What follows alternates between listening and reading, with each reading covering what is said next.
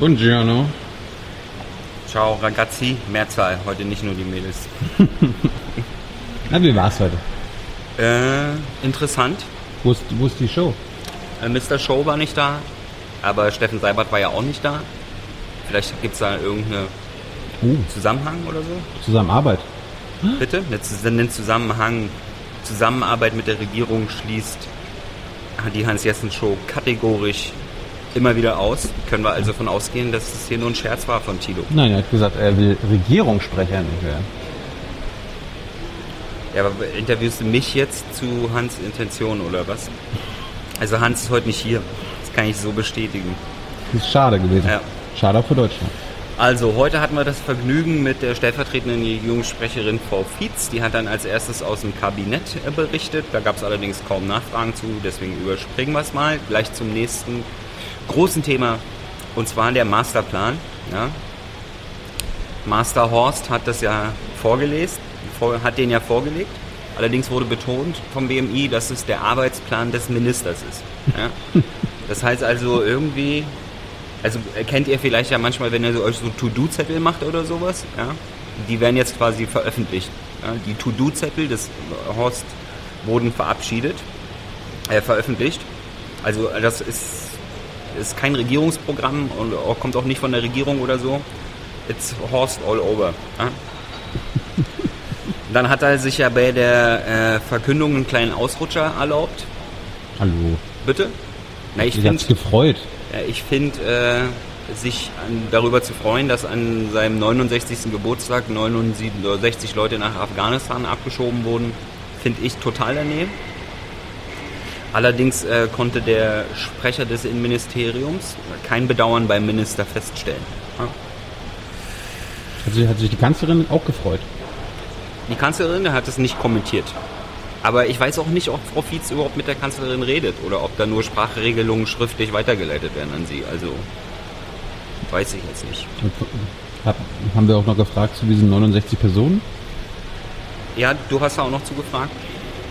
Gibt's jetzt, gab es jetzt keine weiterführenden Infos mehr? Es darf ja jetzt sowieso jeder abgeschoben werden. Also sämtliche Beschränkungen. Afghanistan gab es ja einen neuen Sicherheitslagebericht, der wieder bestätigt hat, dass es für bestimmte Personen in bestimmten Ecken bestimmt sicher ist.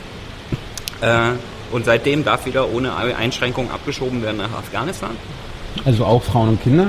Und das, Auch war, das war ja die Frage Kinder. heute. Auch Frauen und Kinder, Ja. auch Leute, die seit Jahren hier leben und eine Ausbildung haben. Keine Ahnung. Also einfach alle. Es gibt keine Beschränkung mehr. Irgendwo in Afghanistan ist es für irgendwen sicher. Merkt euch das einfach. Warum hat sich denn gestern einer, der abgeschoben wurde aus Deutschland, das Leben genommen in Kabul?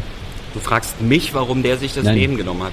Oder wolltest du einfach nur den Fakt einbringen, dass einer von den 69 so happy war über die Nee, Abschiebung? das war nicht einer von den 69, der wurde letzte Woche abgeschoben. Ach, der wurde letzte Woche abgeschoben. Aber er wurde aus Deutschland abgeschoben. Ja. Aber die Bundesregierung wollte das jetzt nicht Geschichte. bewerten. Nein, natürlich wollte sie das nicht bewerten. Ich sag mal, der ist ja auch in Afghanistan gestorben. Wenn der da aus dem Flugzeug steigt, dann ist das nicht mehr das, dann ist das nicht mehr der Bier der Bundesregierung. Ja? Dann ist das das Bier der Afghanen. Aber Alkohol ist verboten in Afghanistan. Ja? Nicht, dass er jetzt aufgrund meiner Aussage festgenommen wird. Du hast keinen Alkohol in Afghanistan getrunken. Das habe ich nicht gesagt. Ich habe gesagt, dass es verboten ist in Afghanistan. Gut, dann ging es weiter. Nächste große Sache, NSU-Prozess. Äh, dass es den gab, war richtig und wichtig. Das ist die Zusammenfassung der Bundesregierung, glaube ich, zu dem Thema.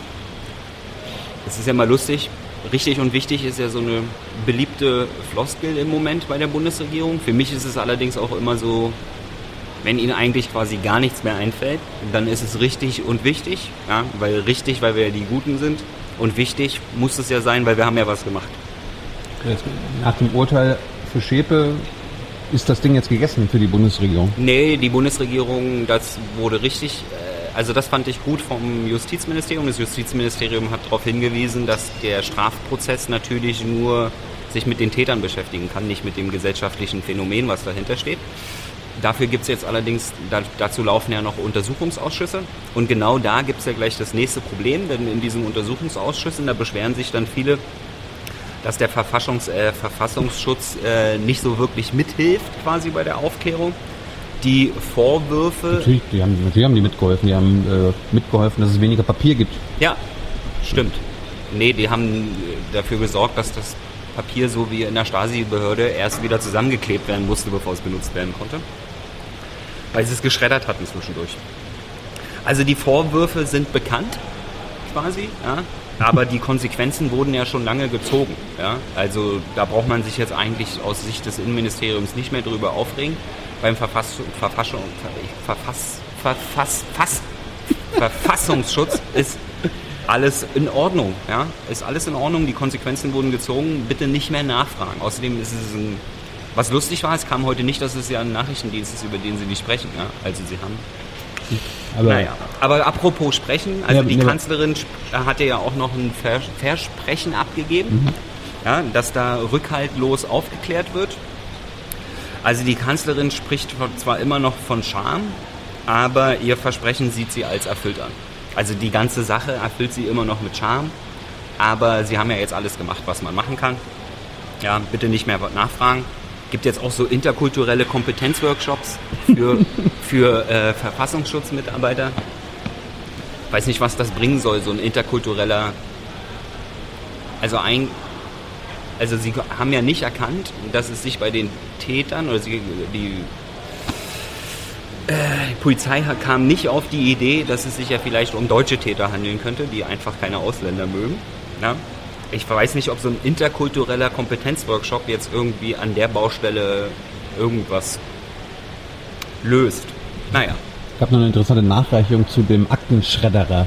Was wurde da gesagt? Na, Aktenschreddern, es wurde ja fast, es konnte ja fast alles rekonstruiert werden vom Aktenschredder. 80 Außerdem, nee, nee, das waren die Zahl, war aus dem Zusammenhang gerissen. Also hat nichts damit zu tun gehabt. Aber es war ein Einzeltäter, das wollte ich sagen. Bitte? Hat, äh, wurde, das, wurde, das wurde, wurde nicht so betont doch, heute. Es war Hab einer und der hat nicht auf irgendwelche Anweisungen so. oder und so weiter gehandelt, der hat das alleine gemacht. Ja. Naja, so eine schwarzen Schafe gibt es immer wieder. ja, auch beim Verfassungsschutz. Achso, der Verfassungsschutz hat jetzt übrigens einen Twitter-Handle. Also könnt ihr euch ja direkt, wenn ihr wollt, beim Verfassungsschutz melden jetzt. Finde ich auch lustig, ein Geheimdienst mit einem Twitter-Account. Naja, dann ging es weiter kurz zu einer chinesischen Menschenrecht Menschenrechtlerin, die jetzt in Deutschland Aufenthalt bekommen hat. Äh, dann ging es weiter, was ich unterhaltsam fand, Handelskrieg. Ja. Mhm.